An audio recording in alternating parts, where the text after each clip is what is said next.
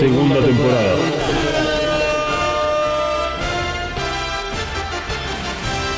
The Reveal Series. En. Ya no aguanto esta. Tanto tiempo sin verte. Es como una condena. Bueno, bienvenida a Evacast, el podcast más festivo de Evangelion y todo su universo. Quien les habla es Dalmas. Y el que está festejando del otro lado es Emanuel, que nuevamente está acompañándome. ¿Cómo estás, Emma? ¡Hola! Uh, ¿te veo? ¿Te noto? No te veo, porque no, no hacemos esto con cámara, por suerte, porque no nos gusta vernos. Pero te noto muy, muy festivo, muy alegre. ¿Qué, qué pasa? Eh, hay que festejar. Hoy festejamos y no está Malu grabando el episodio de Evacas porque es su cumpleaños y está pasándola con su familia en Tucumán. Así que Malu, te mandamos un saludo desde Evacas. Que disfrutes este día y este, te esperamos para el siguiente episodio. Dicho esto, qué, alegría que, estemos festejando los cumpleaños eh, mientras hacemos eh, Evacas. Emanuel, vos sos el único que, falta cumplir años este, de- del grupo. Yo ya cumplí hace un mes atrás y, y fue distribuida esta información a través de, mm, del grupo de Telegram que tenemos con los Evacaster Vips. Eh, pero vos, Eva, estás al horno, digamos. ¿Vos creés que va a haber Evacas cuando sea tu cumpleaños? Eh, y la verdad no sé. Eh, habría que preguntarle al jefe. ¿Qui- ¿Quién es el jefe? Ikari. No, Ícaro no. No, no. No es el jefe. Este, mirá, me estás poniendo una situación que yo no esperaba tener en este momento. Eh, así que... Porque tenés que acordarte de mi cumpleaños. No, no, no, no, no esa, es fácil acordarte de tu cumpleaños. Pero, pero bueno, es, es difícil, es difícil ver el futuro. Además de que no estamos dando la fecha de tu cumpleaños, por lo tanto, eh, arroba evacas-pod para saber o adivinar en qué momento del año o de los próximos meses que quedan por delante, Emanuel cumpliría sus 19 años, ¿puede ser? Sí. Excelente. La mejor edad. Eh, y la peor edad. Este, bueno, hagamos la corta. Vamos a pedirle a Misato que nos indique el despegue. Porque vamos a arrancar con eh, una nueva etapa en lo que corresponde al análisis de Thrice Upon a Time. ¿En qué momento estamos? Ya pasamos más o menos 12 partes del análisis de Thrice Upon a Time, de la película como tal. La semana pasada analizamos toda la etapa del antiuniverso y de la complementación. Dejamos de lado lo que es el final propiamente dicho, que tiene que ver con la escena de eh, la estación de, tren y cuando Shinji se encuentra con Mari en lo que vendría a ser el mundo real. Esa escena como directamente no tiene que ver con Evangelion porque representa el nuevo comienzo, el nuevo mundo, dijimos que lo íbamos a analizar totalmente por separado, aprovechando que se, se vuelve a meter Malu a la mesa de vacas y que representa un poco más un análisis eh, más representativo, valga la redundancia. O sea, es ambiguo, cada uno, cada uno puede llegar a tener sus interpretaciones y es un buen momento como para hacerlo este, cuando estemos todos juntos. Por lo tanto, en el episodio de hoy vamos a hablar de la teoría del loop, vamos a hablar del Lord of Evangelion que nos presentó esta película. Esta es la parte 13 y probablemente la última parte del análisis de Thrice Upon a Time como la película que se nos presenta. Semana que viene o próximos episodios van a venir el resto de los análisis que tienen que ver con Thrice Upon a Time. Recuerden que estos análisis que estamos proponiendo desde Evacas están eh, orientados a cubrir tres ejes. El primero, y es el que llevamos en este momento, que tiene que ver con el análisis de la película, mientras que los otros tienen que ver con las representaciones y con el significado de la película. Por lo tanto, algunas de las reglas que tenemos que cumplir hoy. Esta película va a ser analizada con la información que vemos en pantalla. y con algo de lo que conocemos a través del el manga, el anime, los juegos, el lore gigantesco que tiene Evangelion en todo el universo y Enos de Evangelion, teoría del loop. Así que hoy sí que vamos a estar hablando absolutamente de todo.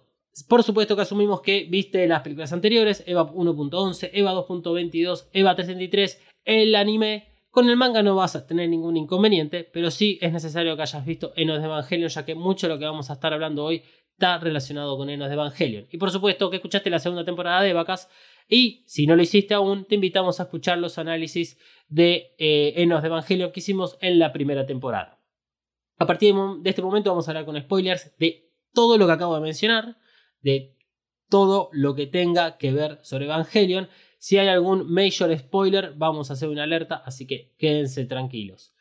Y por lo tanto, te recordamos que este análisis corresponde a Evangelion 3.0 más 1.01 Thrice Upon a Time, idioma original, subtítulos en español y la versión que se puede conseguir a través de Amazon Prime Video. Como lo dijimos antes, Misato indica el despegue que arrancamos.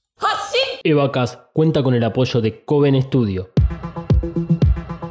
Coven Studio, maquillaje y nail art para todos. Desata tu magia entrando en tiendacoven.empretienda.com.ar. Pedí tus press nails personalizadas y recorre la tienda virtual. Como oyente de Evacas tenés un 10% off en el checkout de tu compra utilizando el código KAORU. Kaoru, Nagisa Kaoru. K-A-W-O-R-U. KAORU. Visita tiendacoven.empretienda.com.ar y el Instagram arroba coven.estudio.ba. Coven Studio, Made in Hell. La promoción no incluye envío, válida para Argentina. Bueno, vamos a arrancar por la teoría del loop. Antes igual quiero eh, decirles que este análisis puede estar medio desordenado. Em, porque todavía nos quedan cosas por ubicarlas en ciertos lugares. A medida que estuvimos haciendo el guion para el episodio de hoy, hemos descubierto cosas o por lo menos nos han surgido otro tipo de preguntas que eh, nos van a, dedicar más tiempo de análisis para, lograr entenderlas o en todo caso buscar una respuesta. Eh, Emma, te propongo que hagas que, a vos te sale bien esto. Eh, si podés explicar resumidamente qué sabemos hasta ahora, o sea, eh, ¿qué, sabíamos de la teoría del loop antes de que se publique EVA 3.0 más 1.01? Bueno, la teoría del loop era ante todo una teoría que surgía de pensar de que Evangelion no eran historias separadas y con simplemente diferentes planteos, es decir, el manga, The End of Evangelion y Neon Genesis Evangelion, sino que todas eran conectadas. Esto surge eh, a partir de Quantum Ray, que era una ray que aparecía en ciertos momentos específicos de, de las historias. Siempre aparecía al principio, y con el hecho de que el final quedó siempre tan abierto, se empezó a pensar que en realidad en Evangelion había cierta continuidad y que por algún motivo era un loop completamente continuo hasta que alguien lograra romperlo. Eh, es algo bastante común de ver en, historias de ciencia ficción el tema de los loops, que los personajes están destinados a hacer una historia y repetirla una eternidad de veces hasta romperlo. En algunos casos se pensaba que romperlo era que Shinji lograra eh, ser feliz, eh, en otros que Ikari realmente ganara, en otros que nunca existieran los Evangelions, es decir, que nunca se descubriera a Adán. La cuestión era que se empezaba a pensar que había ciertos personajes que podían no comunicarse, pero sí empezaban a tener en cuenta lo que pasaba alrededor del loop. Uno de ellos se pensaba que era Kaworu. Se hablaba de que los manuscritos del Mar Muerto eran unos manuales que les dejaba un loop al siguiente, es decir, el CLD, el loop número 1, hacía los manuales del manuscrito del mar muerto, y los agarraban el CL del loop 2 y intentaban seguir lo que habían hecho ellos, los modificaban y se los dejaban al loop 3. Y así infinitamente hasta que se le cumpla su cometido, por ejemplo. Bien, eh, bastante claro. Vamos a hacer un, par de. Vamos a, sacar un par de líneas de todo lo que dijiste. Y a partir de este momento vamos a hablar con spoiler del final del anime de Enos de Evangelion y del manga. Eh, del juego de Play 2 me parece que lo vamos a dejar de lado eh, en lo que respecta al final.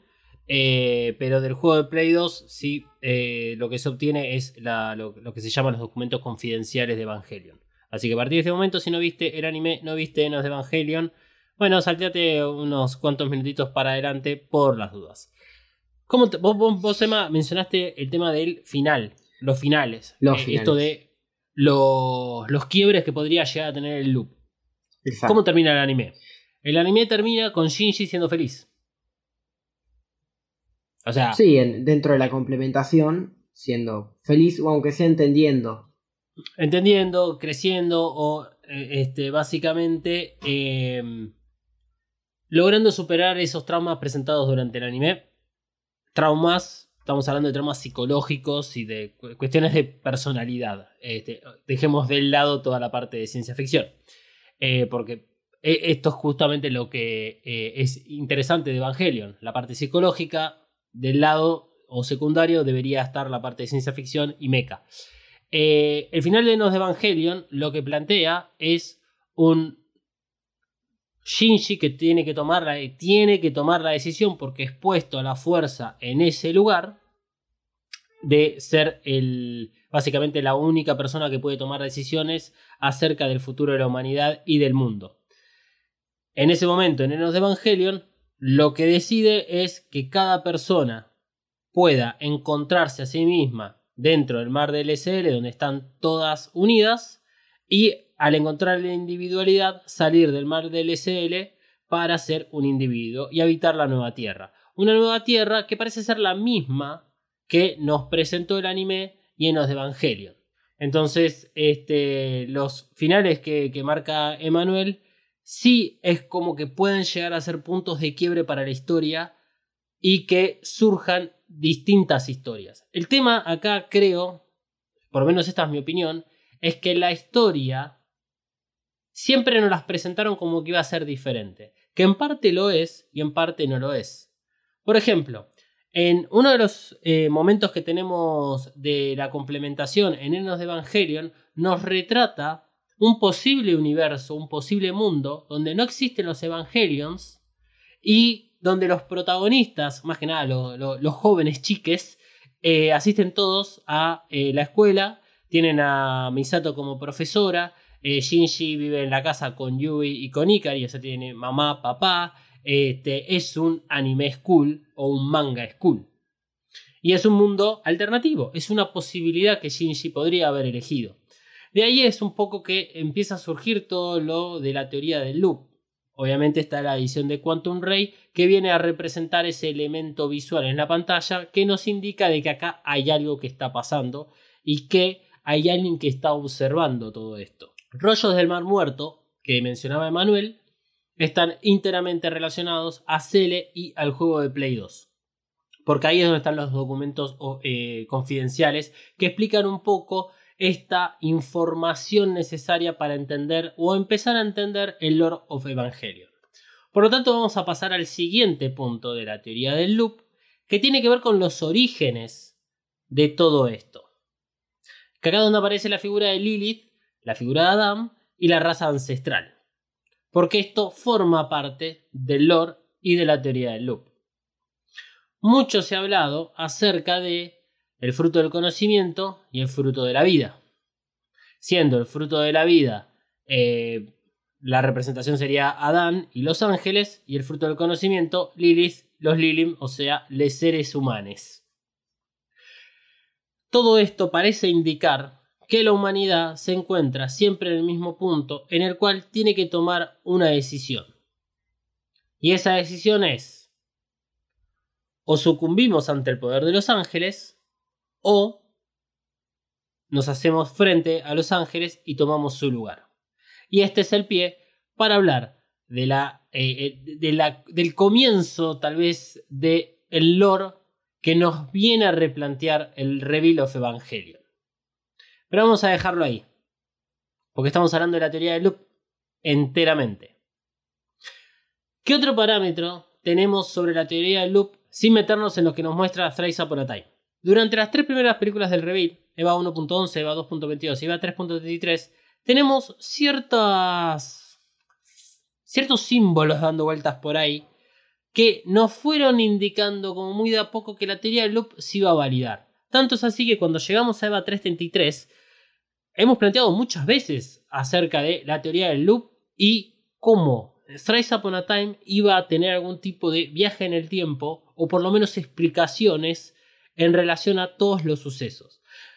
Teorías y rumores que se fueron cada vez fundamentando más a medida que fueron saliendo los trailers y los teasers donde mostraban, por ejemplo, escenas de Tokio 3 que estaba reconstruido. O escenas que remitían a el comienzo del anime o al comienzo de EVA 1.11 con Shinji mirando al padre y en el medio la EVA 01. Bien al comienzo de los primeros 10 minutos de película o del primer episodio. Entonces la teoría del loop parecía que se empezaba cada vez a hacer más real.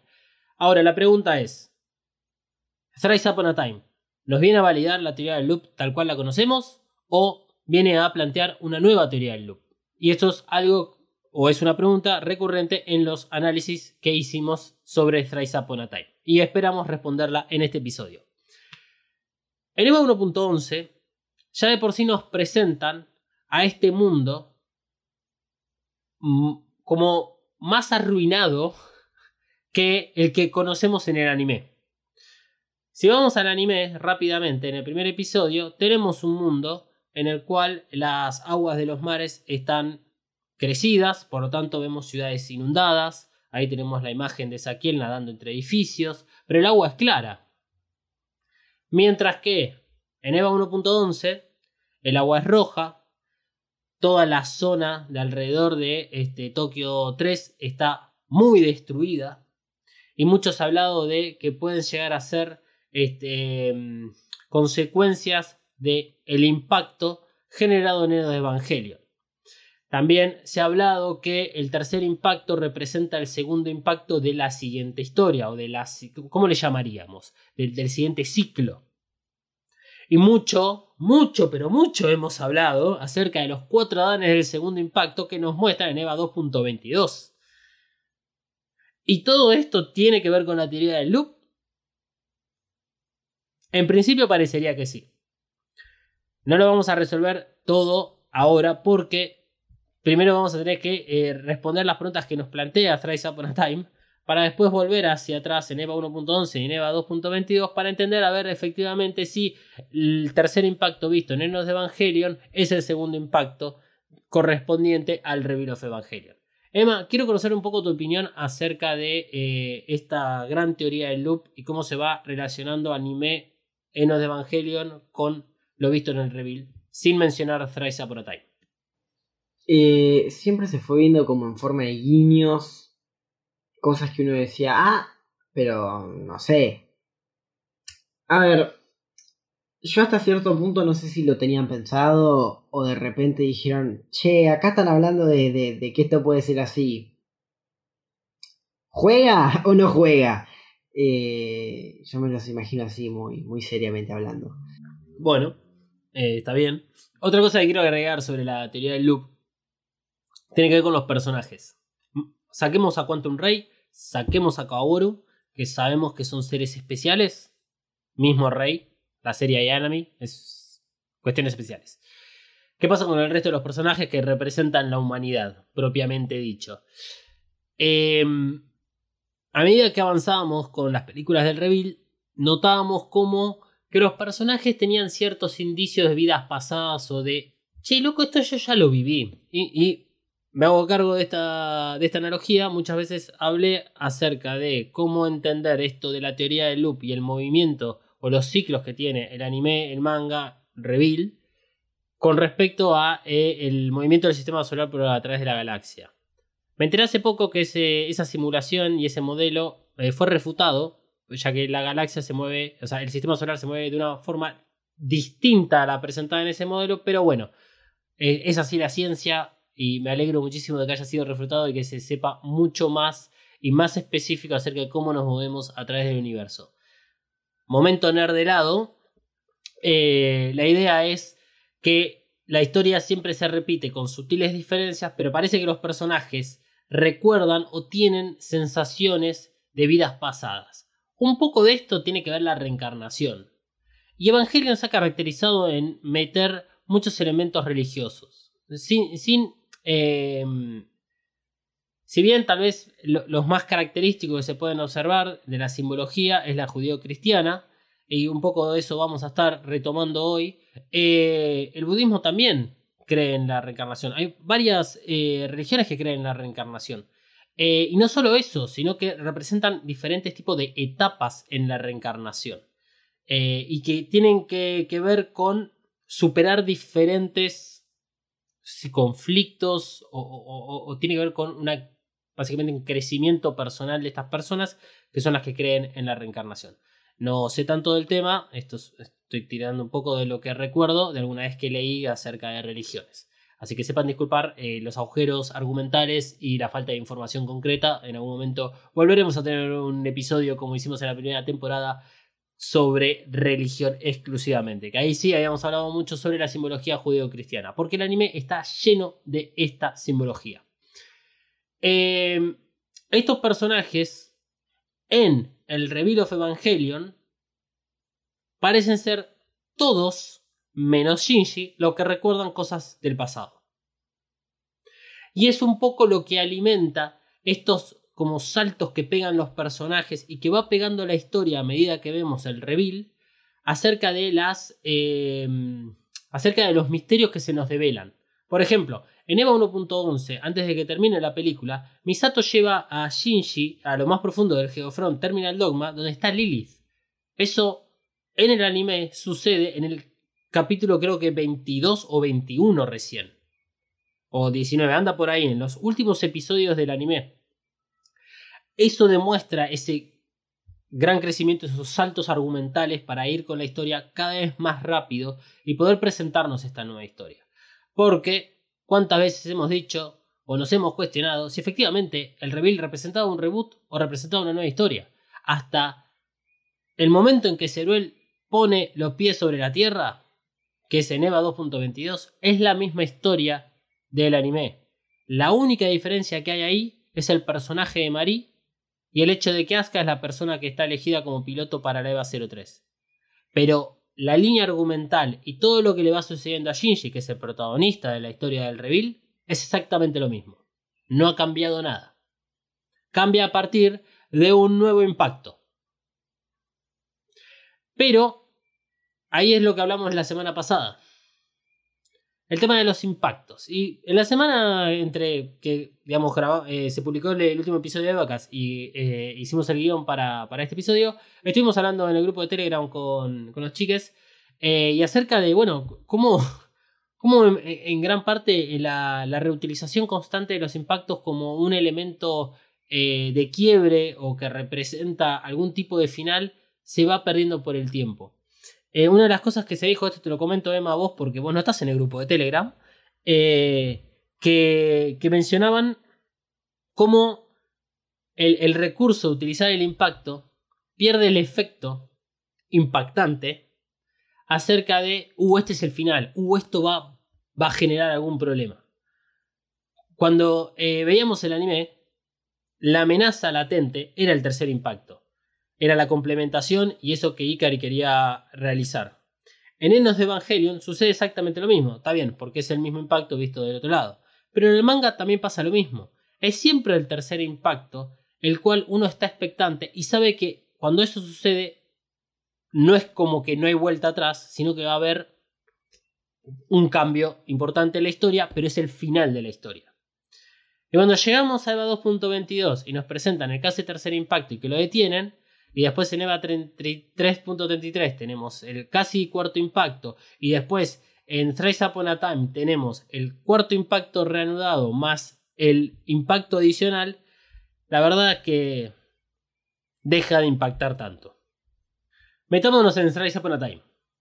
Ya hicimos un buen resumen de lo que viene a representar la teoría del loop. Y la idea de hacer ese resumen y no enfrascarnos en la teoría del loop es primero porque lo hemos hecho eh, en el análisis de Evangelion, cuando hemos terminado la primera temporada, y segundo porque creemos que hay ciertas cosas que Thrice Upon a Time viene a eh, cambiar acerca de la teoría del loop, o por lo menos cómo la entendíamos. Una de esas cosas tiene que ver con Kaworu. Porque durante la complementación de Kaworu específicamente, tenemos una charla entre Kashi y Kaworu bastante cercana a la cual hemos hablado en el episodio anterior, pero en el cual Kaworu nos devela que él es consciente de que vive toda su vida dentro de un loop. Kaworu, eh, vamos a, la escena puntual y después vamos a hablar un poco más del personaje de Kaworu. Eh, estamos en Bethany Base. Bethany Base es la base que está ubicada en la Luna, donde se estaba diseñando la EVA Mark, 0, eh, sí, la EVA Mark 06, que nos la mostraron en EVA 1.11 y vimos el desarrollo final en EVA 2.22. Al finalizar EVA 1.11 y en las, eh, digamos, esa escena final que tiene luego de que Shinji saca a Rei de la EVA 00, tras la batalla contra Cerebel, Kaworu se despierta de un sarcófago. Vemos que a uno de los costados hay tres sarcófagos más abiertos. Y tira su típica frase que es: Shinji, esta vez te haré feliz. A la siguiente película, en EVA 2.22, otra vez lo tenemos a Kaworu diciendo: eh, Te voy a hacer feliz, qué sé yo. Algo que es constante en el personaje de Kaworu, hacer mención que una y otra vez él está haciendo algo en pos de Shinji. Entonces, la teoría del loop tiene su otra base en el personaje de Kaworu, porque es el que plantea que él es consciente que todo esto ya pasó. E incluso en el anime lo tenemos. Cuando aparece Rey 3, que es episodio 24, y se conoce con Kaworu, tiene una conversación. El Rey no, no, le da ni cabida a Kaworu. Kaworu la tiene sola en realidad, la conversación. Pero le dice, o sea, eh, vos y yo somos iguales. Este, le, le tira un par de cositas de que ya saben. Y cuando Kaworu, en la versión, esto se ve en la versión del director del episodio 24, tiene una conversación con Cele en el lugar donde tuvo su primera aparición. Y están los monolitos de Cele por primera vez eh, en el anime. Y ahí tiene una conversación en la cual se devela un poco cuál era el plan de Cele y cuál es el conocimiento que tiene Kaworu de toda la situación. Volviendo a a Time y al momento de la complementación del personaje de Kaworu y que comparte junto con Kashi, tenemos ese momento de regreso a Bethany Base donde ahora tenemos la mirada de Kaboru desde el sarcófago abierto. Mira para la derecha y ve todos sarcófagos abiertos. Mira para la izquierda y ve todos sarcófagos cerrados. En la tapa del sarcófago todos tienen el logo de Cele de la manzanita. Por lo tanto, lo que nos muestra en ese momento es toda la cantidad de veces que el loop se repitió hasta el punto en el cual, bueno, hay o este Kaworu que está contando la historia o simplemente la representación, se despierta uno y dice, bueno, hoy es el día en el cual tengo que hacer feliz a Shinji y bueno, en Thrice Upon a Time tenemos la visión del Kaworu que finalmente logra eh, romper el loop. Porque su destino es, es ese, vivir en ese loop constante. Eh, después vamos a hablar de lo que es el, diálogo que tienen específicamente Kaworu con Kashi. Eso lo vamos a dejar de lado por ahora. Lo importante es la teoría del loop. Dentro de la teoría del loop es necesario hablar del Lord of Evangelion. Porque para poder entenderla correctamente tenemos que entender cuáles son los orígenes, cuáles son las bases que tiene la, que tiene Evangelion en general. Porque si la teoría del loop lo que viene a representar es esta historia está en constante movimiento, que es siempre la misma historia, con sutiles diferencias, que esas diferencias están eh, más relacionadas con crecimiento de los personajes y el conocimiento de vidas pasadas, ok, tenemos que ir al punto cero de la cuestión. El punto cero de la cuestión, y como toda historia de ciencia ficción, y como bien decía Manuel, que todas las historias de ciencia ficción siempre tienen algún lupo, tienen algún viaje temporal, siempre hay un momento cero. Siempre hay un momento cero. Y voy a hacer un poco nerd eh, en este instante que quiero recordar el título de la película que se llama Thrice Upon a Time, tres veces una vez. Podemos decir anime manga reveal. Hablar de tres veces este loop. O podemos hablar directamente acerca del el libro que lleva ese nombre y que plantea viajes temporales y que plantea eh, lo que es la comunicación a través del tiempo para solucionar diferentes problemas que van ocurriendo y cómo estos afectan a este, estos seres humanos. Luego de haber visto Thrice Upon a Time, no tiene mucho que ver con respecto al libro, más allá del nombre eh, y de la coincidencia acerca de la comunicación temporal para solucionar diferentes cosas. El libro es excelente, muy bueno, muy recomendable. Si lo quieren, lo tengo en PDF para distribuir para quien sea, nunca dije esto. Este, en inglés, porque es difícil de conseguir, es un libro bastante viejo. Este, y apto para Kindle, por si les interesa. Bueno, punto. Sigamos de lado. Eh, ¿Qué sabemos del Lord of Evangelio, Nema? Uh, ¿por dónde arrancar? Bueno, ¿por qué es tan complicado el Lord of Evangelion? El punto de arranque de por qué es tan complicado el Lord of Evangelion es por. Porque hay muchas piezas eh, audiovisuales que tienen su, su lore donde en algunos puntos coinciden, donde en algunos puntos no coinciden. Mucho del lore no es algo que salga necesariamente de esas piezas. Es una construcción hecha por los fans con las migajas que han dejado esas piezas. Eh, entonces, llegado cierto punto, el fan juega a ser eh, Hansel y Gretel. Ok. Y Hideaki Anno y el equipo de Kara son los pajaritos que van y se comen esas migajas para que Hansel no las encuentre. Entonces llega un punto donde uno queda con construcciones completamente agujereadas, las cuales son fácilmente refutables, o con construcciones completamente incoherentes, como los glifos, que se fueron por el tema de las notas musicales y nada, ahí quedó, a nadie más le importó porque la realidad es que era como, y si son otra cosa, no tengo ganas de buscar ya, ¿me entendés?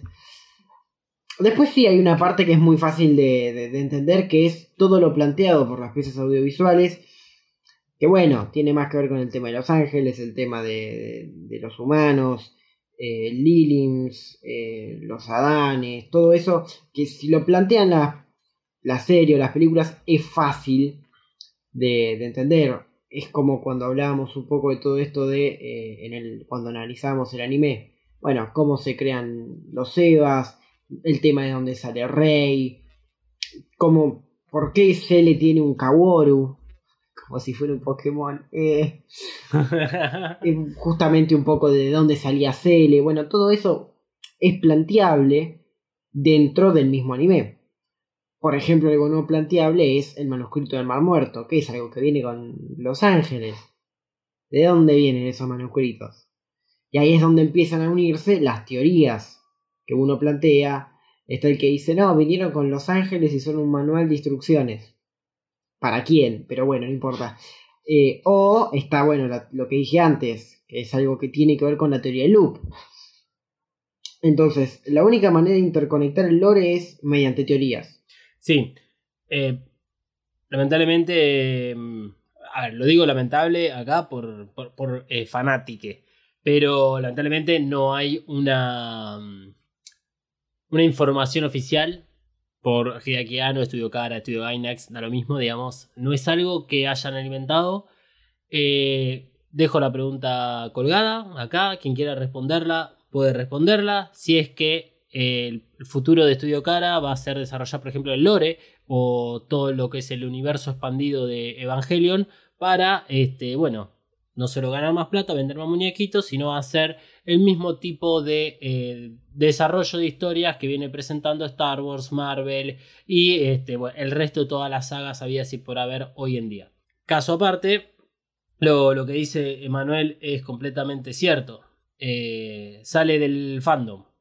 Eh, de las teorías conspirativas, de intentar explicar las cosas porque, bueno, somos seres humanos Y eso es una muy buena representación de los seres humanos a través de Evangelion.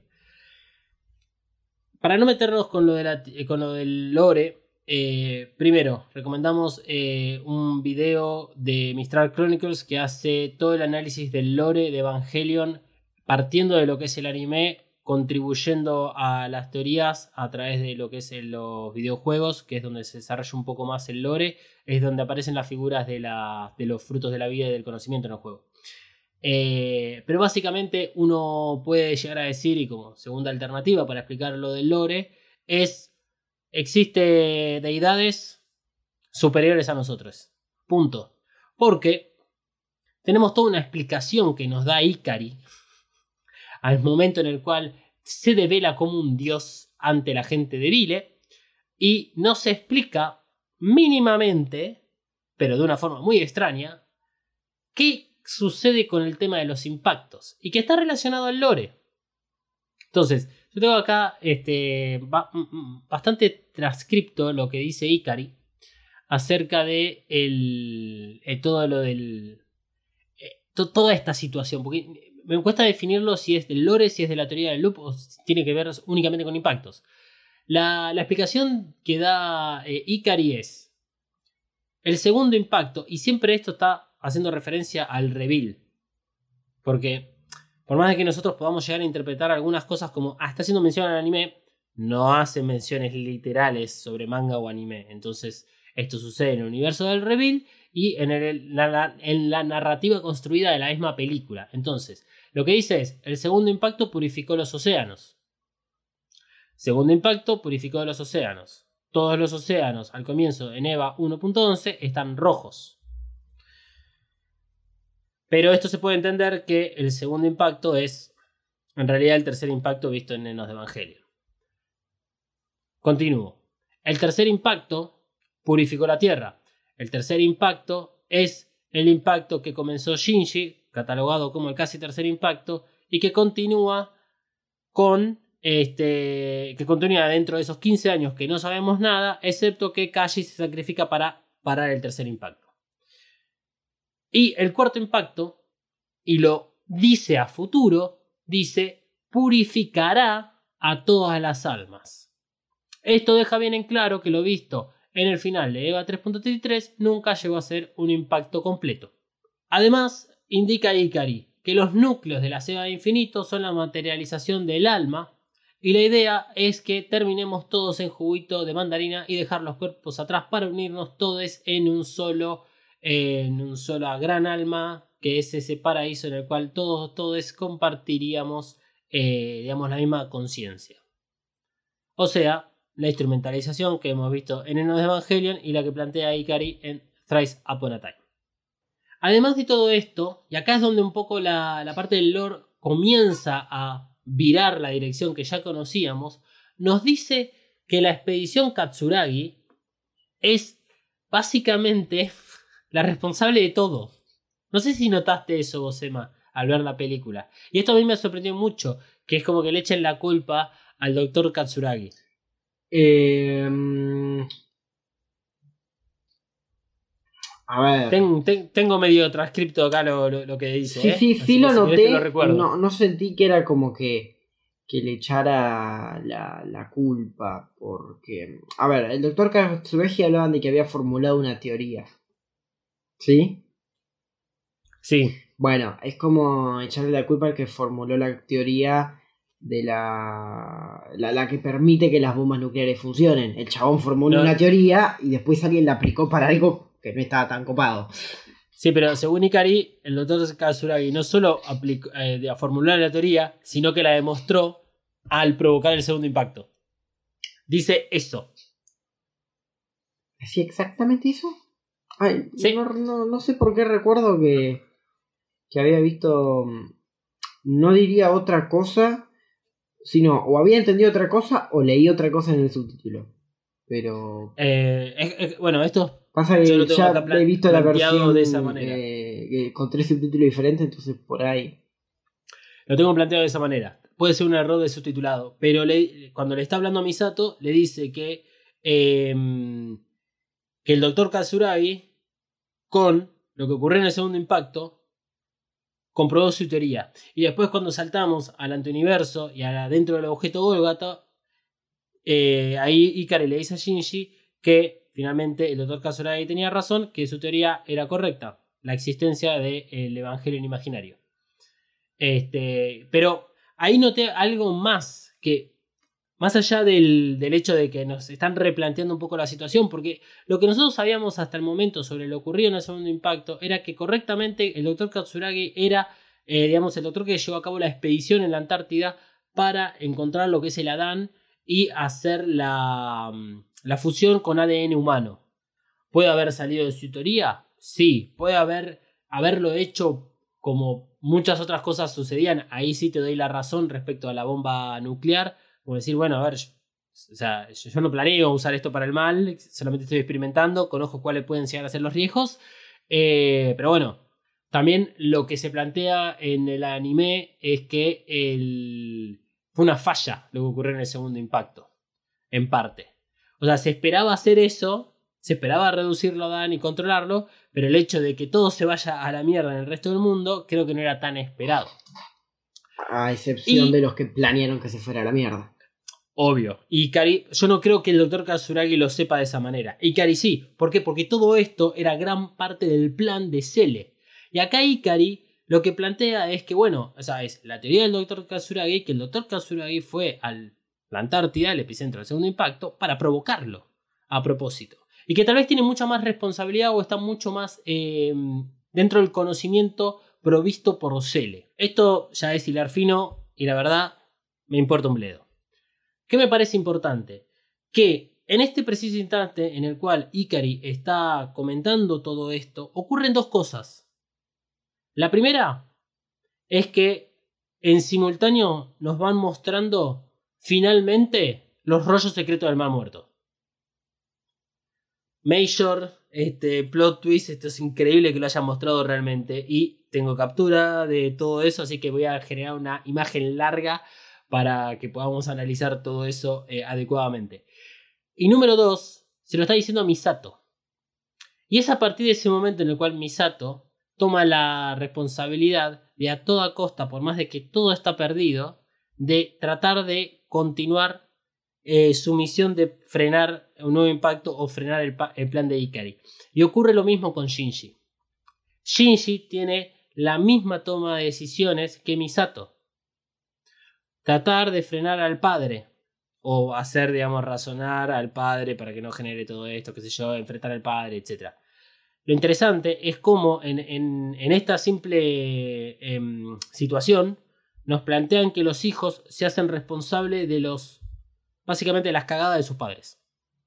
Y se tienen que hacer responsables. Y esto me chocó en gran parte, eh, si es que puede ser una interpretación válida, porque eh, es un pensamiento muy, muy antiguo.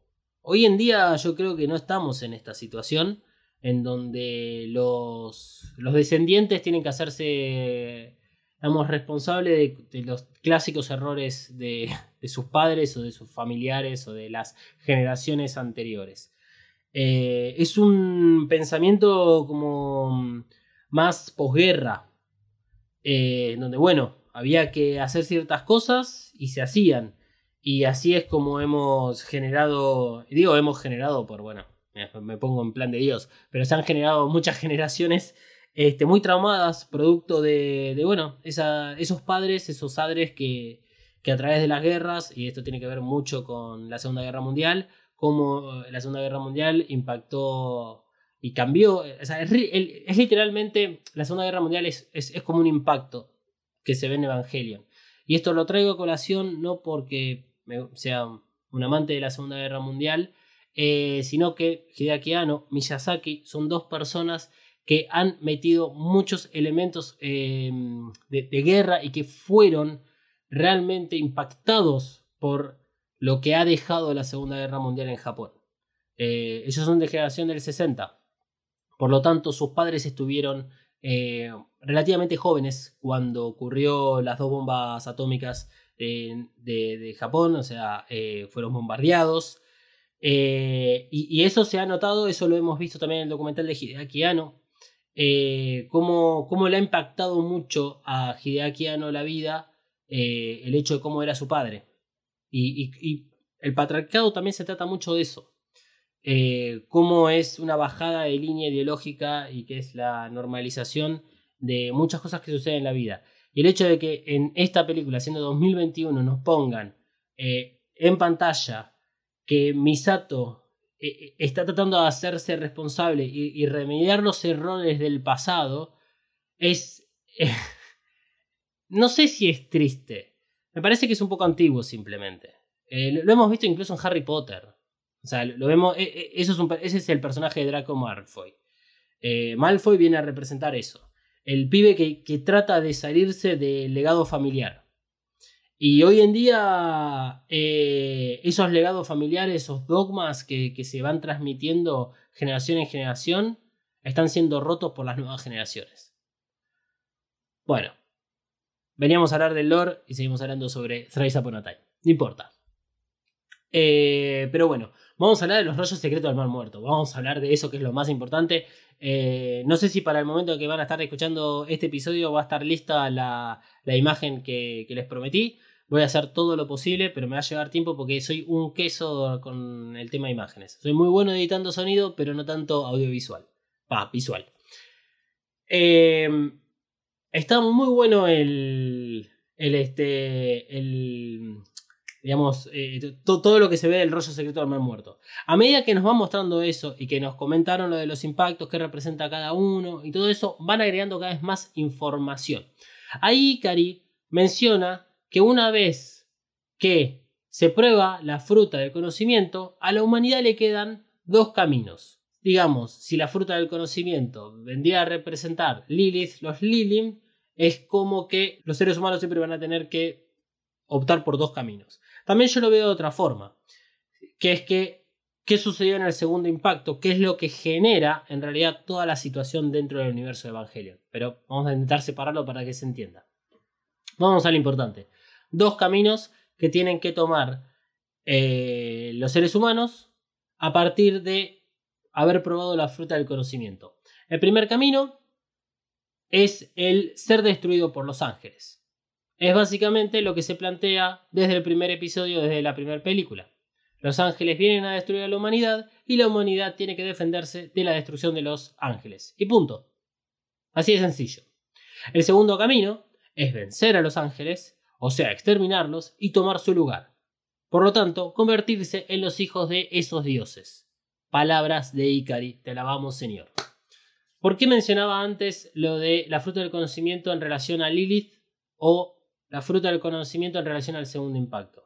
Porque si nos tratamos de, realmente meter en el momento cero en el cual ocurre todo, en el cual comenzaría la teoría del loop, en el cual comenzaría, eh, no sé, el primer impacto o el segundo impacto, o comenzarían las historias, el reveal viene a establecer que eh, el comienzo de todo esto no es el primer impacto, sino que es el segundo impacto.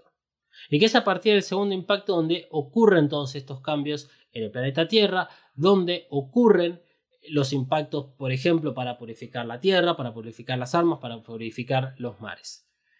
Entonces es mucho más importante el segundo impacto y no el primero, que en el anime sabemos que el primero corresponde a la llegada de Lilith a la Tierra por error.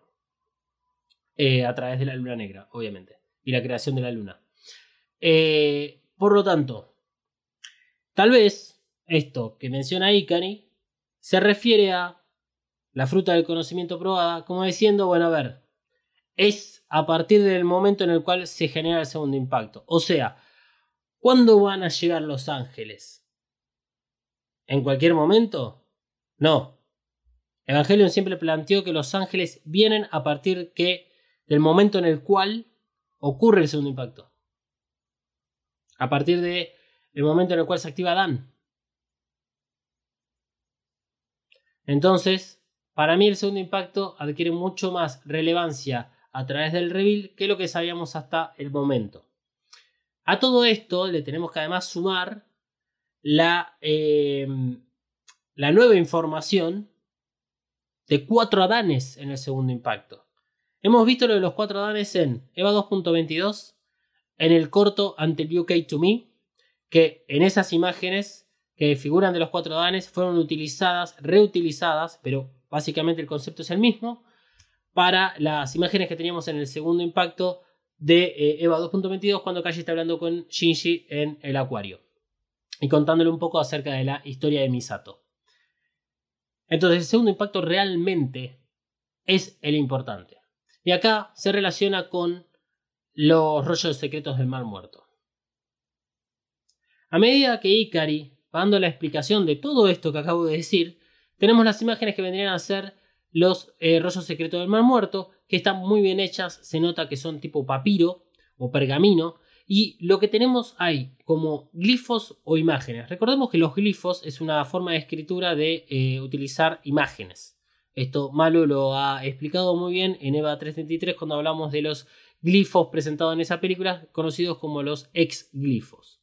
Pero el glifo es una terminología para hablar de este tipo de escritura. Y en los rollos secretos del mar muerto figuran y aparecen.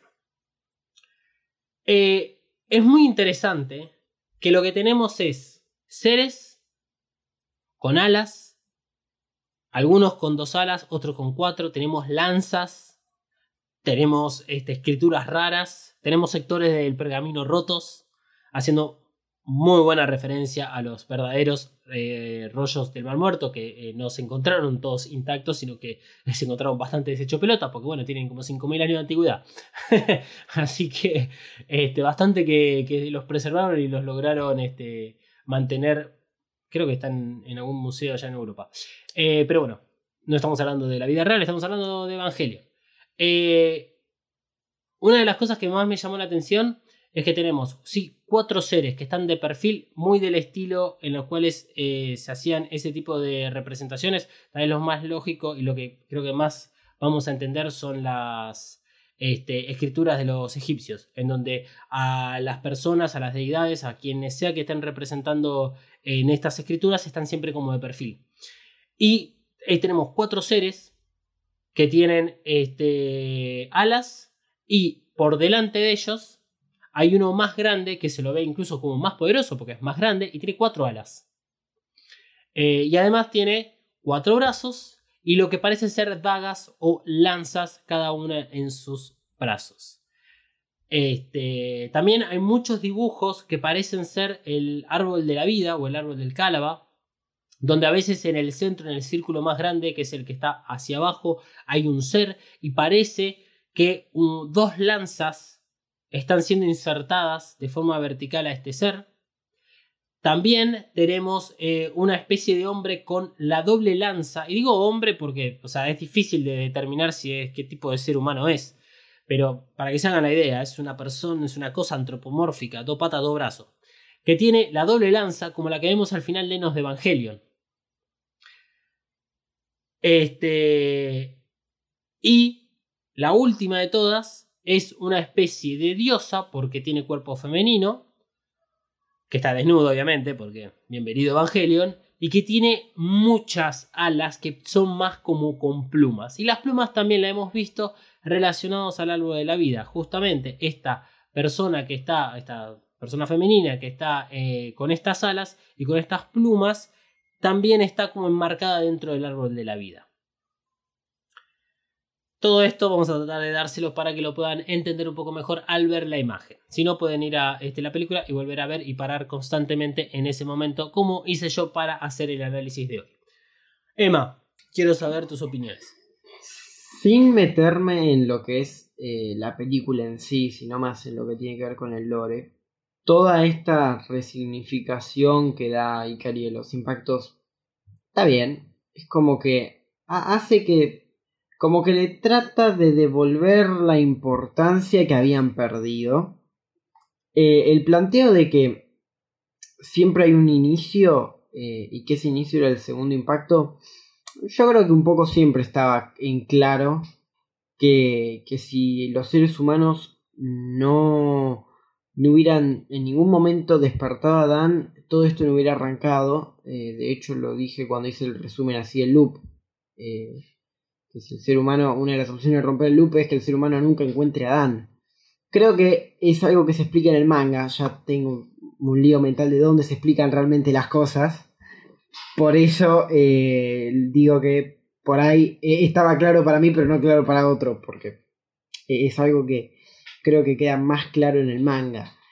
El tema de los cuatro Adanes, todo eso, eh, tiene mucho el loop, tiene mucho el lore, porque los cuatro Adanes pueden ser lo que ustedes quieran y, ya está, porque no lo van a explicar nunca.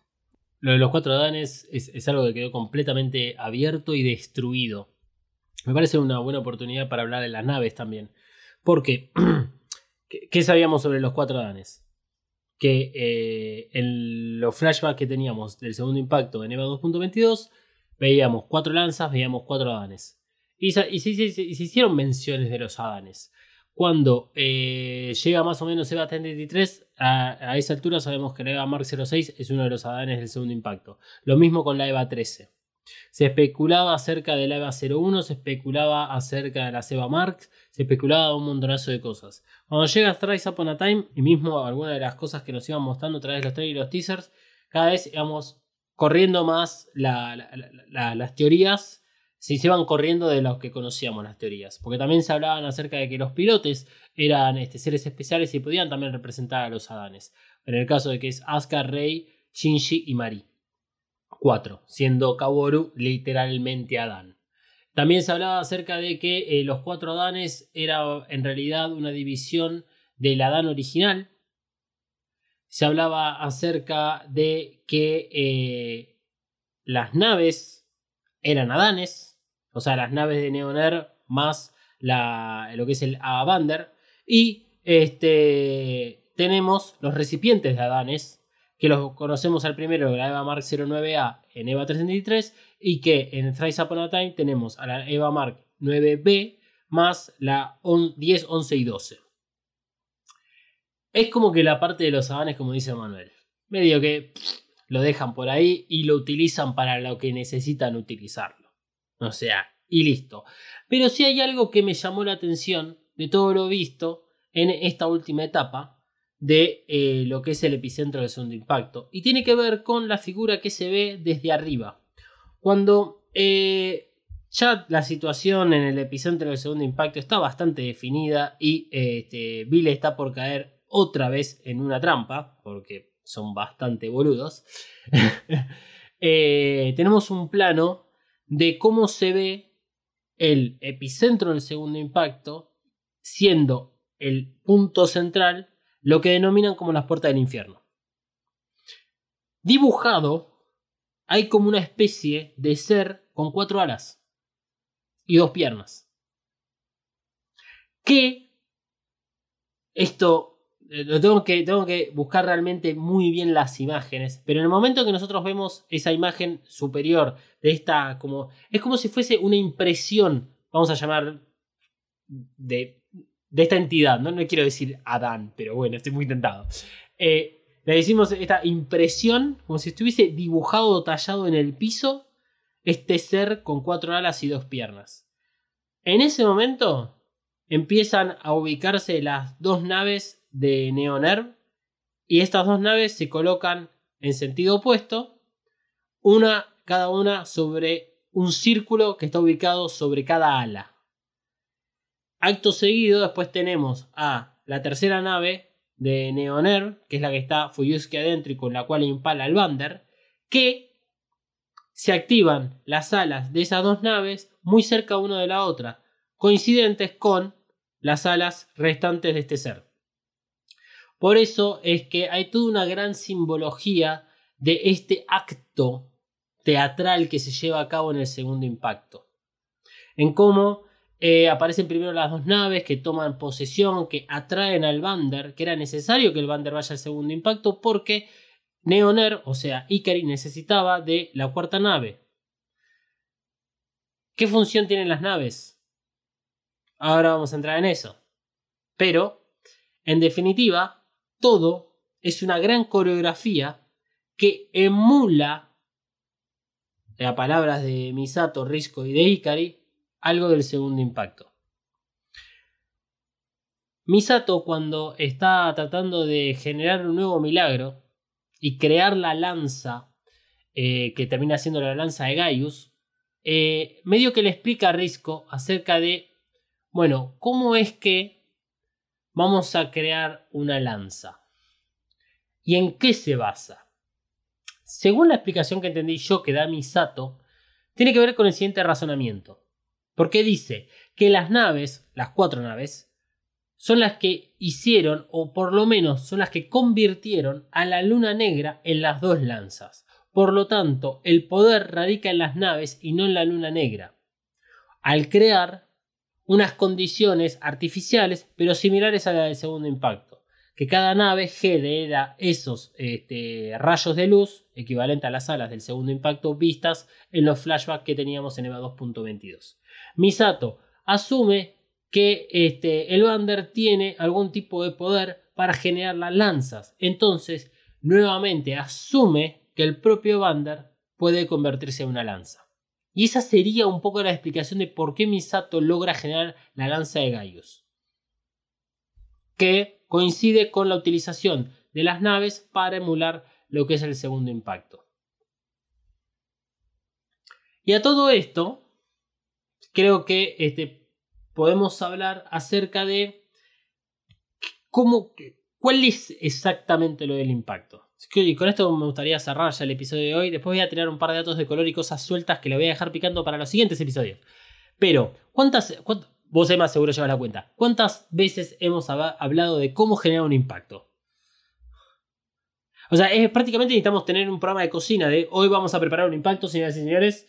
Vamos a necesitar, ¿qué, qué necesitamos? ¿Un Evangelion? Un Evangelion, un alma. Bueno, depende qué almas. No, es como hacer un risotto, no puede ser cualquier arroz, ¿eh? Bueno, tenés que buscar el alma correcta. Primero tenés que emulsionarla, ¿eh? no puede salir así nomás. Una vez que conseguiste todas las piezas, te pegas un raquetazo de merca y sale joya. Te aseguro que sale joya. Sí, como que todos los Evas siempre salen, viste, disparados hacia arriba. salen para arriba, excelente. Eh, y ahí después del raquetazo vas a agarrar todo lo que te quedó sobre la mesa, lo vas a mezclar y vas a decir, esto genera un impacto. Bien. No hay un porqué. Pero lo generó. Ok. Y yo creo haber encontrado algún que otro indicio de cómo generar también los impactos, o por lo menos cómo lo plantea el reveal. Si vamos a Enos de Evangelion, este, y tratamos de armar un impacto en Enos de Evangelion, que me parece el más lógico porque es con el que podemos comparar claramente Thrice Upon a Time. No así el anime porque sucede dentro de la cabeza de Shinji. Y no vemos cómo se genera el tercer impacto. Eso lo vemos en Enos de Evangelion. Y no me voy a meter en el anime porque eh, la generación del impacto, es, eh, si no me equivoco, es la misma que en Enos de Evangelion. Digamos, la, generación propiamente dicha. Más allá de, como decía Manuel, de el alma específica o del Evangelion, hay un elemento que se repite, que se mantiene constante y que son las lanzas. En Enos de Evangelion es una sola, la lanza de Lonius, y el reveal, como bueno, fiel al estilo Star Wars, agregamos siempre más de lo mismo o hacemos las cosas más grandes, agregan la lanza de em, Cassius. La lanza de Cassius aparece por primera vez al finalizar EVA 2.22 que es utilizada por Kaburu para detener el casi tercer impacto provocado por Shinji. Sin embargo, en el casi tercer impacto provocado por Shinji no hay ninguna lanza. Ajá. Bien. Entonces sigamos adelante. ¿Qué sucede en el cuarto impacto? En el cuarto impacto vemos que la EVA 13 activa al tomar posesión de las dos lanzas. Que en este caso son las dos lanzas de Longius. Que ahí Kaoru dice, ah, Ikari las cambió, qué sé yo. Y que ahora nos plantean que en realidad la lanza es como una especie de ente que, tal vez con la voluntad de por lo que vimos, Shinji la puede convertir en la lanza adecuada, que es la lanza de la esperanza. O tal vez la lanza de Cassius es portada por aquellas personas y toma su, no sé, su imagen, sus decisiones acerca del momento de la persona. ¿Qué sé yo? Nadie sabe. Probablemente cuando hicieron Thrice Upon a Time se olvidaron del detalle de las lanzas que este, Ikari había cambiado. Pero bueno, no importa. Lo que sabemos es que la EVA 13 toma posesión de las dos lanzas, en este caso las dos lanzas de, de y comienza el impacto. En ese momento no comienza directamente porque únicamente le falta adquirir el, el ángel. Algo que también se mantiene constante con respecto a, Evangel a Evangelion y los impactos es que solamente la complementación podrá ser, eh, digamos, utilizada, generada cuando se acaben los ángeles, cuando todos los ángeles se destruyan. Coincidente con lo que decía Ikari. Ikari decía que uno de los caminos a tomar y por el, por el cual eh, están yendo, que es la destrucción de los ángeles, generaría la destrucción de los ángeles tomar su lugar. Y solamente se pueden tomar decisiones una vez que los ángeles sean destruidos. Por lo tanto, en Thrice Upon a Time, cuando ocurre el cuarto impacto, todos los ángeles ya están destruidos. O por lo menos los podemos llegar a entender como que están destruidos o dentro del mismo ser. Y ya vamos a llegar a, eso. Pero volvamos a Enos de Evangelion. Volvamos un poquitito hacia atrás. En Enos de Evangelion tenemos a la Eva 01 con un alma humana adentro, que tenemos a Yui y tenemos a Shinji. Además, tenemos a Lilith, tenemos a Dan y tenemos la lanza Elomius.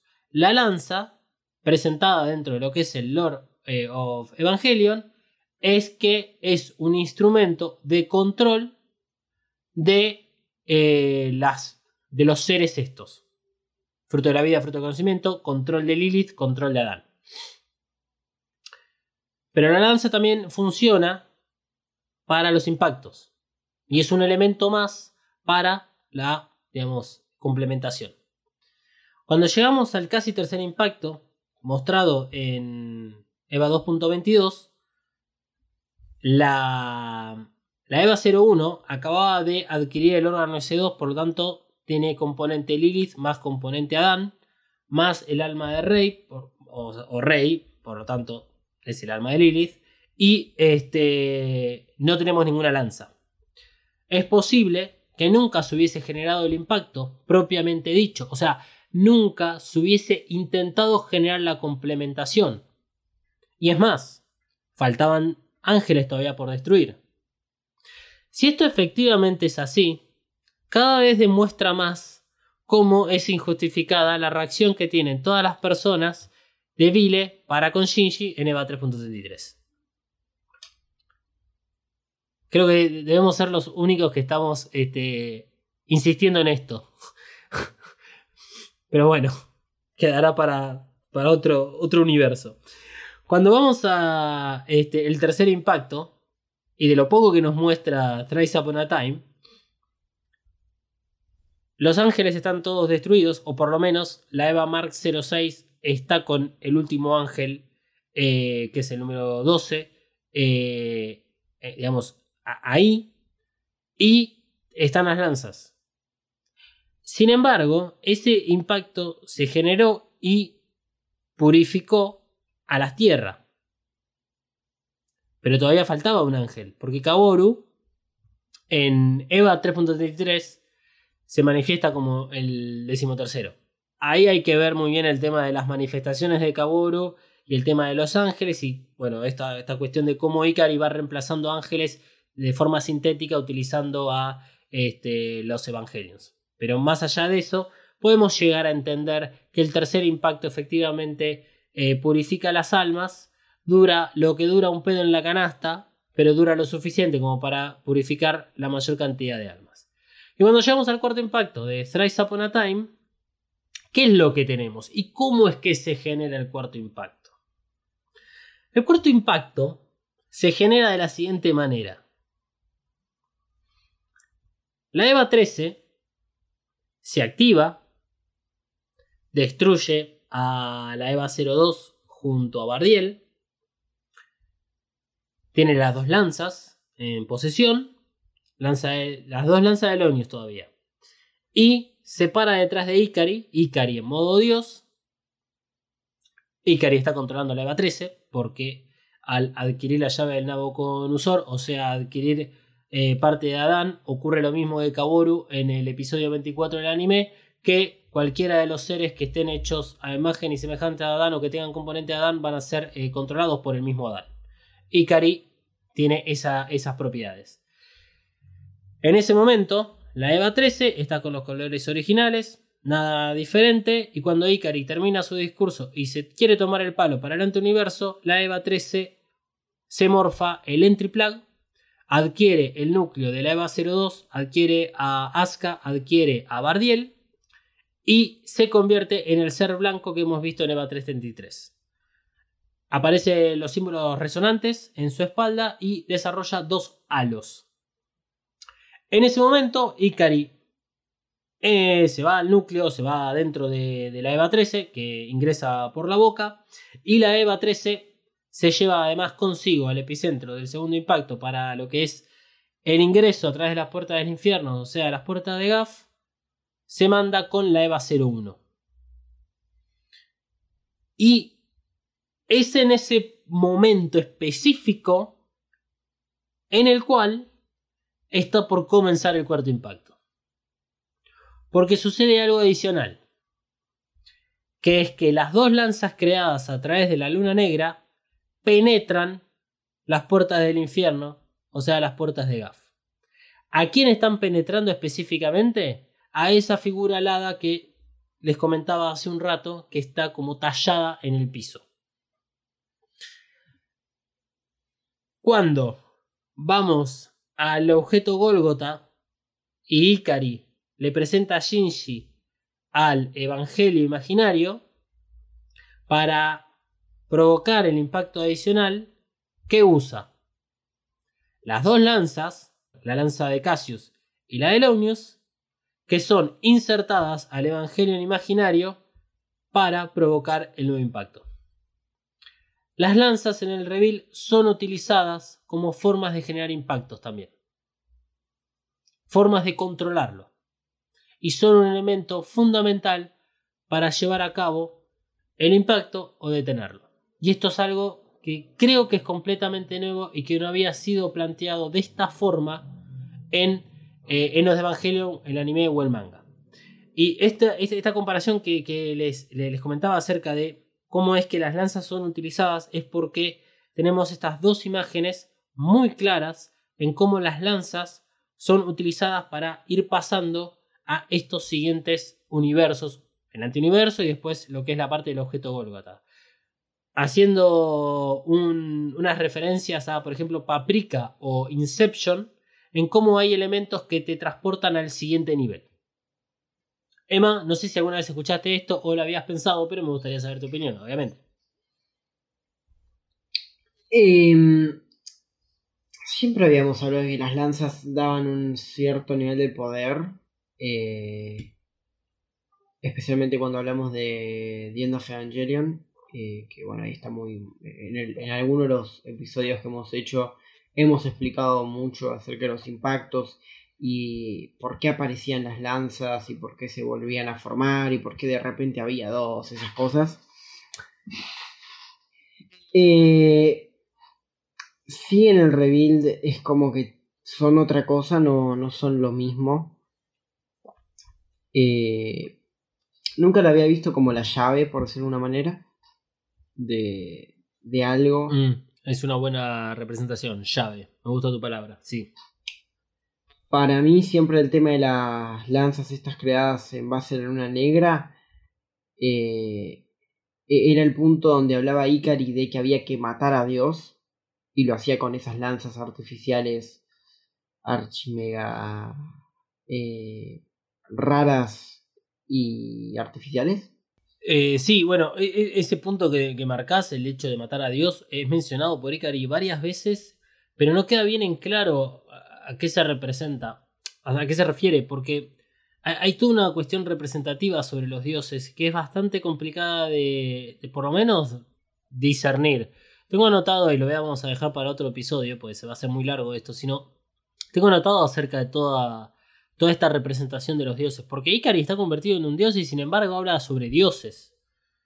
Y del otro lado, casualmente, del lado contrario, que está Risco y Misato, hablan acerca de la no creencia de los dioses o de no me importa si tengo a Dios acá frente a, la- mi cara, yo no me voy a doblegar frente a un dios o frente a una persona, yo voy a tener la libertad de hacer las cosas que yo quiero, tomar las decisiones. Y por eso es que Risco es muy tajante en ese sentido.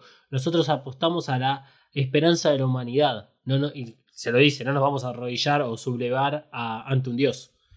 Me parece que los dioses es, es un tema más complejo todavía. Es un bardo. Sí, eso yo lo tomé en primera instancia. Después cuando vi que Iscari iba a, matarse a, sí mismo, dije, ah, ok, esta era la parte de matar a los dioses. La verdad no la entendí. Debería Ikari, me parece, hacer algún tipo de tallercito de cómo expresar sus ideas correctamente. O que sea de una manera más entendible. Sí, Ikari siempre habla en un lenguaje que es imposible de sostener. Por momentos habla en tercera persona, por momentos habla en primera. No, es que es peor que Yoda. Mal. Porque ah, una vez que te acostumbras a Yoda ya está, bueno, invierte las palabras, es como una mezcla del inglés, pero no, como el inglés, pero justamente eh, cómo se lee, cómo se escribe y no cómo se lee, pero Sí. Eh, no sé. al fin y al, al fin y al cabo, todo ese simbolismo que dan, eh, no creo nada, y ese es mi problema. Sí, bueno, eh, a ver, eh, fí- fíjense que, que en el episodio de hoy estamos haciendo más análisis de, sí de la película, de tratando de entender con los elementos que nos da la película, entender qué, qué nos quieren decir, de qué se trata toda esta, esta, esta parte de la historia. Pero obviamente no tiene ningún tipo de importancia, porque no... mm, eh, cu- cuando, cuando se. Cuando una historia que tiene más que ver con una cuestión psicológica, con una historia simplemente entre personajes, eh, todo lo que es el universo. Y es, es un poco acartonado. O sea, es un poco el. ¿Cómo se llama? La escenografía. Que sabes que está ahí, que sabes qué es lo que está ahí para soportar a la historia. Solo que, bueno, nosotros nos metemos en este mambo porque, número uno, nos gusta. Número dos, y da un poco para investigar. Y número 3, porque es parte del juego que tenemos con este, los creadores de Evangelion. Eh, ¿Cuántas veces hemos hablado de que muchas de estas cosas están puestas a propósito para que hagamos estas cosas?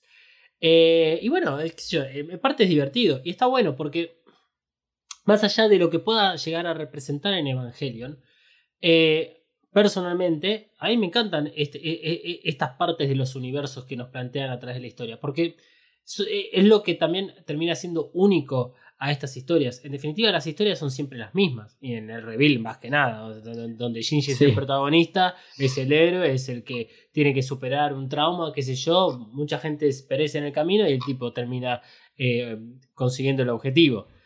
Entonces hay que adornar esa historia con otro material. Y en las historias de ciencia ficción, y Evangelion es una historia de ciencia ficción, y bueno, todas estas pelotudeces a mí me encantan.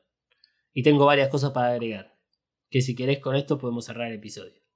Pero te sirve que tengas que decir. No, no digo que no, no, no te gusten estas historias.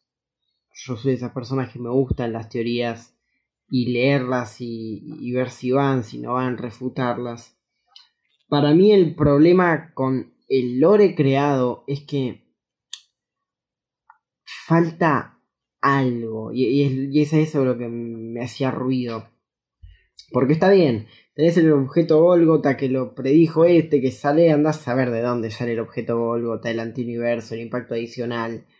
Es una cantidad de información que con la poca información que uno tenía antes y la poca información que brindó la película antes de esto, la torre se, se desmorona. No sé si viste Tenet. ¿Sí vi qué?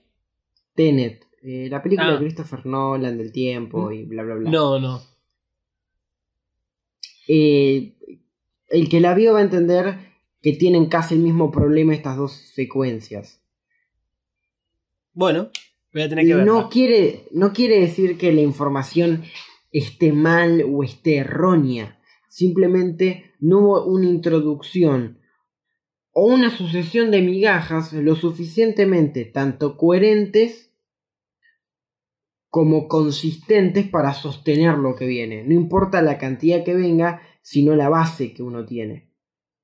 Y el problema es que la base que uno tiene es A y lo que viene no es A', es B o Z directamente, porque la base que uno tiene ni siquiera está formada en, este, en estas películas, sino que está formada en otro lado, y a vos te llega algo que es completamente rompedor de toda la base que tenías.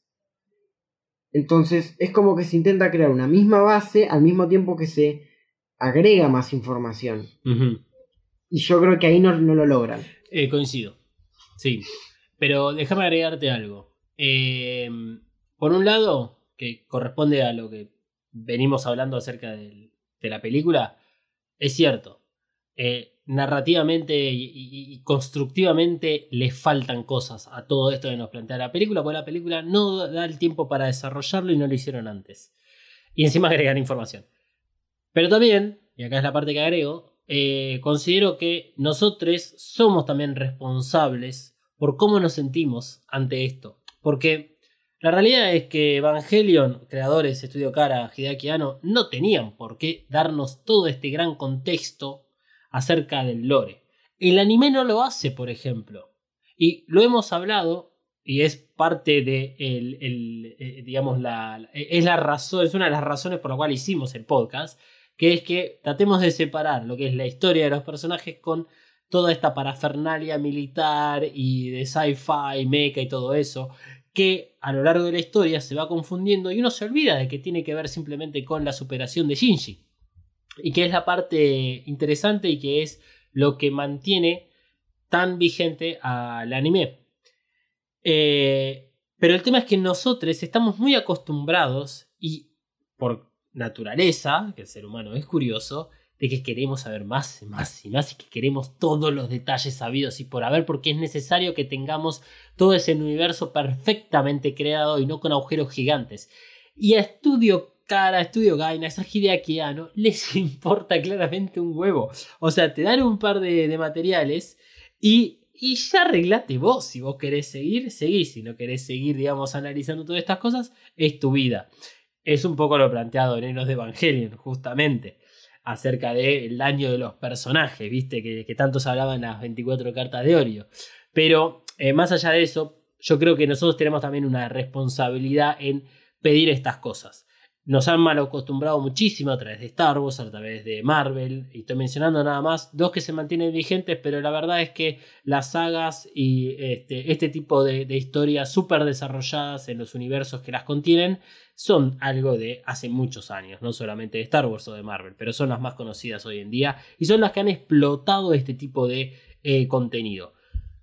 Por eso es que antes preguntaba si es posible que Estudio Cara como spin-off o como alternativa para hablar de Evangelion sin hablar de Evangelion, empiecen a expandir el universo. Porque Thrice Upon a Time deja más agujeros que lo que llena. Eh, es cierto, no hay nada oficial que pueda llenar estos agujeros, así que todo esto es una gran libre interpretación.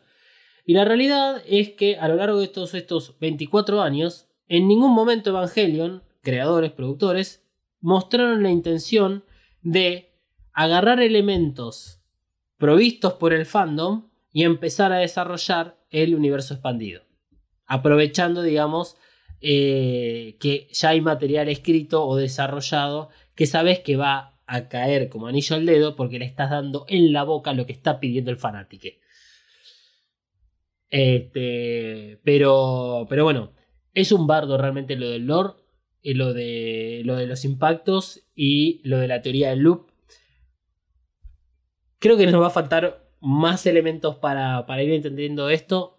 Creo que hicimos un muy buen trabajo hoy.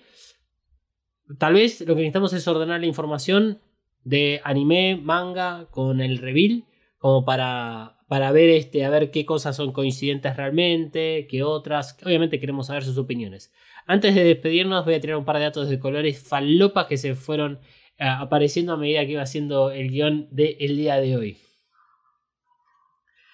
Mira esto, ¿eh? Escuchate esto. A ver. Cuando Ikari se va con la EVA 01, le dice a Risco que eh, se lleva la EVA 01 que le facilitó obtener previamente. Por lo tanto, Ikari le está diciendo que. Gracias por bajarla. Gracias. Sí.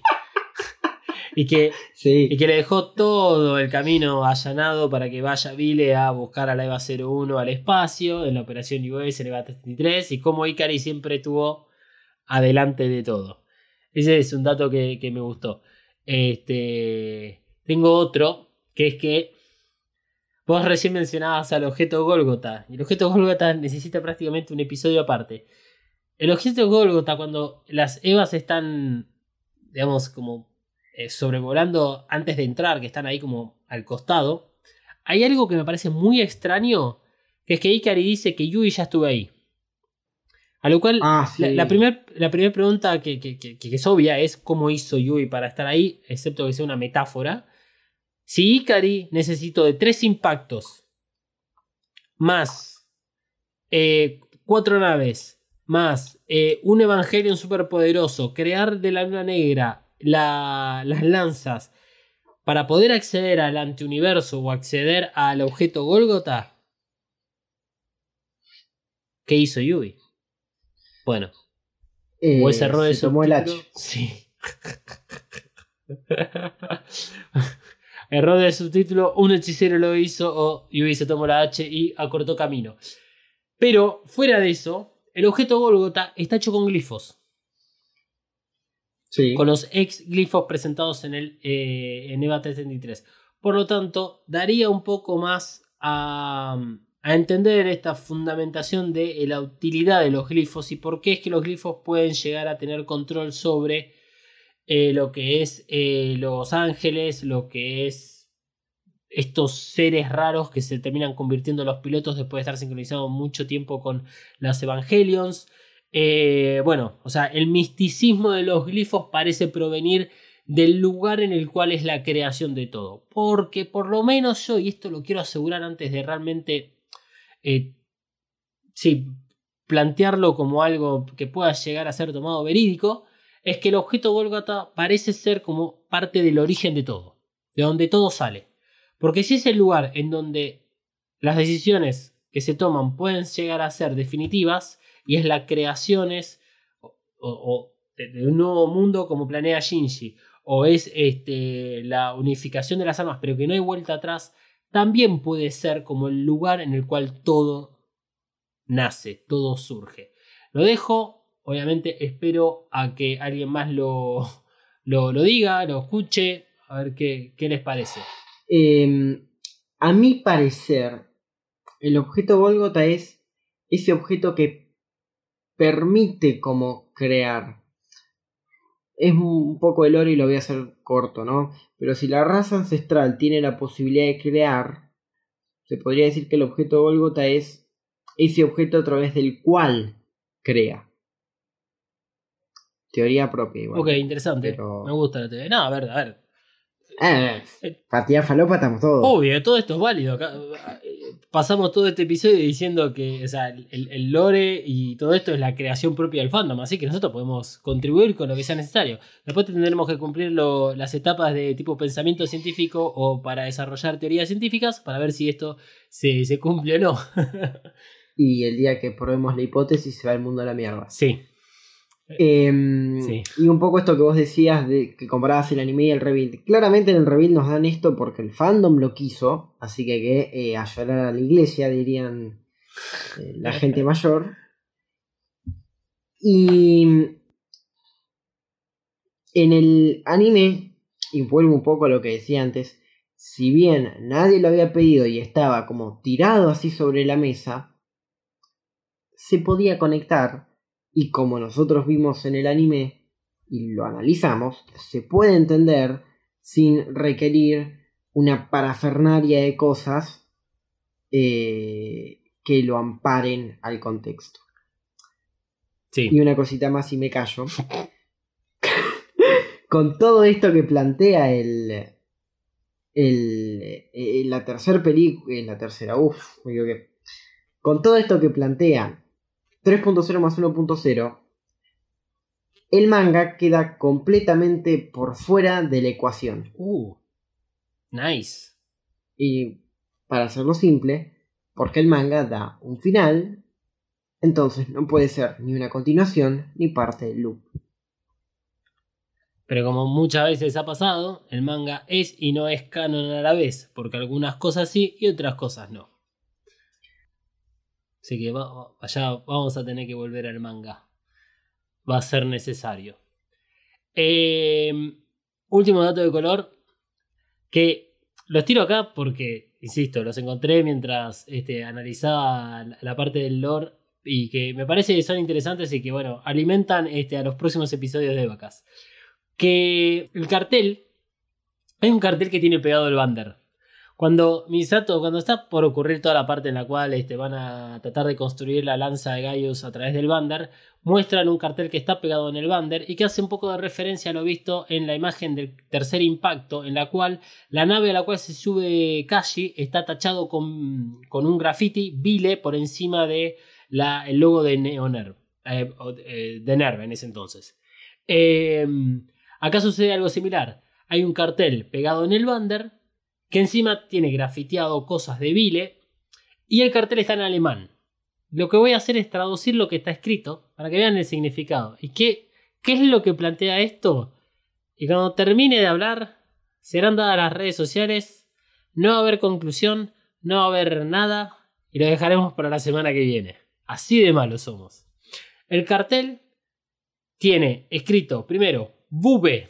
No sé cómo será en alemán, no lo pienso decir, pero es B larga U, la beta eh, mayúscula y la E. Eso significa el arrepentimiento en el cristianismo. Es un reconocimiento, es confesión y es renuncia de pecado. Todo esto enmarcado dentro de la religión cristiana. Encima de eso está escrito Bander. Ustedes recuerden esto nada más, ¿eh? Debajo es una fecha y dice Kielengung 21.juni 11805. Kielengung significa colocación de quilla. Siguiente frase que está debajo, también en alemán, Sonderbehörden Nerv, que significa básicamente autoridad especial Nerv. O sea que Nerv tiene la autoridad especial. Y por último, Liedschiff der Hatten von Gaff Klasse. O sea que eh, es- esto es una nave de clase guardián de Gaff. Ok. Sí, ¿qué significa todo esto? Bueno, es muy, es muy simple y a la vez es muy complejo. Vamos por la parte simple. Cuando eh, las naves están desarrollando las alas eh, y vemos qué es lo que ocurre, Risco hace referencia a esa escena diciendo que las naves son guardianes de las puertas de Gaff. O sea, de las puertas del infierno. Las naves son guardianes de las puertas del infierno. Algo que a mí me llevó a pensar en Enos de Evangelion el rol que tienen las Evas en serie. Que son necesarias como para contribuir a la complementación.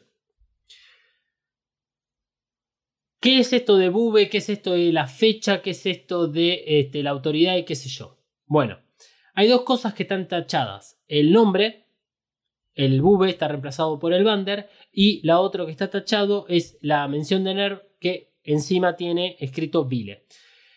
A ver, es muy literal lo que quiere decir con esta nave. Esta nave significa, y ya hemos hablado del significado de las otras tres naves en el episodio anterior, y esta nave significa, el Bander, significa originalmente arrepentimiento. O sea, es la nave que estaba destinada a arrepentirse de toda la situación e irse con el enemigo, obviamente teniendo en cuenta que el enemigo vendría a ser Vile ante los ojos de Neonerv, y este, es reconvertida para luego ser utilizada finalmente en lo que es la necesidad del último impacto.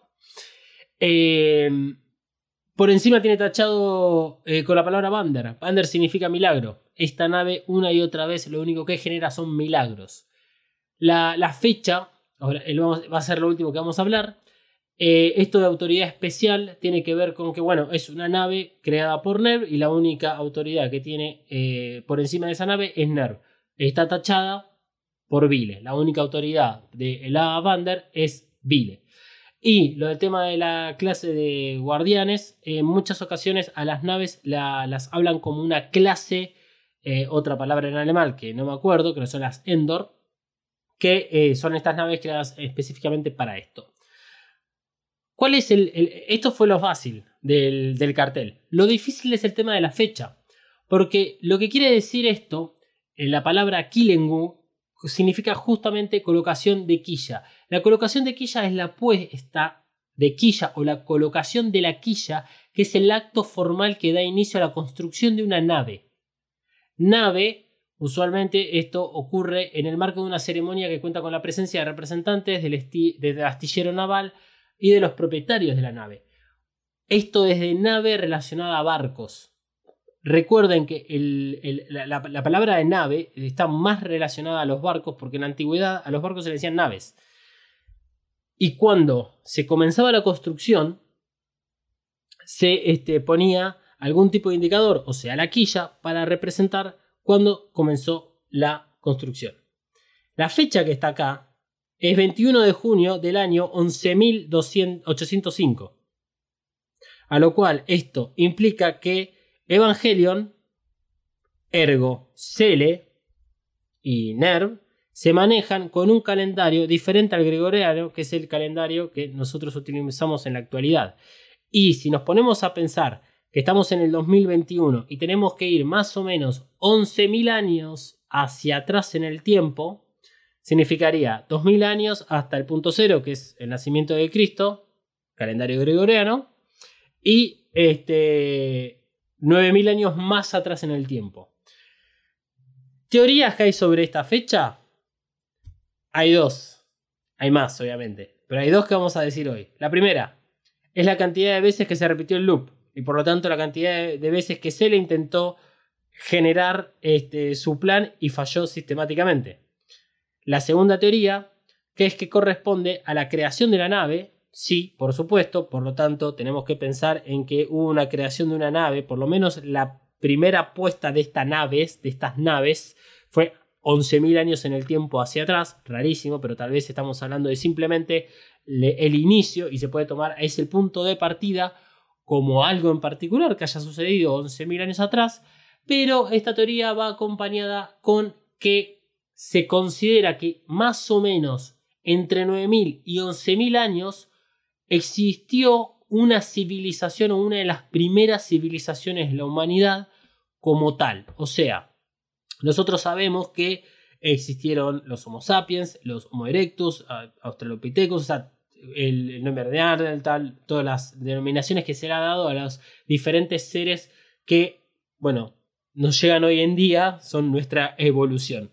Pero hasta cierto punto todos estos seres eran nómades y no es hasta un momento en particular de la historia que se genera la civilización y se genera este, la, eh, lo que es la, la agricultura. Que el ser humano deja de dar vueltas por el mundo y se establece y cambia la forma de vida abruptamente. Y eso es un cambio radical en la historia del ser humano. Y que podría llegar a coincidir con esta fecha, 11.000 años atrás en el tiempo.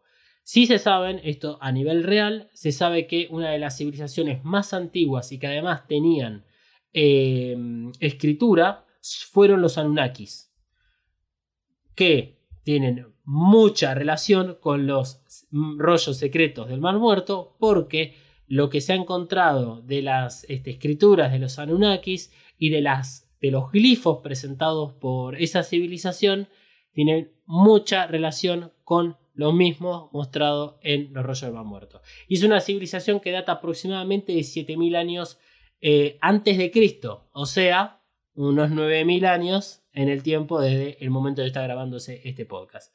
Disculpen si le algunas cuestiones, como por ejemplo si es el, el calendario gregoriano o el romano. Mm, Bueno, mm, yo hago un podcast sobre Evangelio, no hago un podcast sobre historias. Gente, arroba dalmas-ndg para todas las redes sociales, arroba mariana eh, flores87 o coven.estudio.ba y arroba evacas en Twitter, en YouTube, en este, cualquiera de las redes sociales y en cualquiera de las plataformas para escuchar podcast. Y arroba Castroji 399. Y será entonces Hasta la semana que viene. El podcast no termina acá. Seguí a Evacast, En Instagram y Twitter. arroba Evacast-pod. Evacast cuenta con el apoyo de Coven Studio. Coven Studio, maquillaje y nail art para todos. Desata tu magia entrando en tiendacoven.empretienda.com.ar. Pedí tus Present Nails personalizadas y recorre la tienda virtual. Como oyente de EvaCast tenés un 10% off en el checkout de tu compra utilizando el código KAORU. KAORU. Nagisa KAORU. K-A-W-O-R-U. KAORU. Visita tiendacoven.empretienda.com.ar y el Instagram arroba coven.estudio.ba. Coven Studio, Made in Hell. La promoción no incluye envío, válida para Argentina.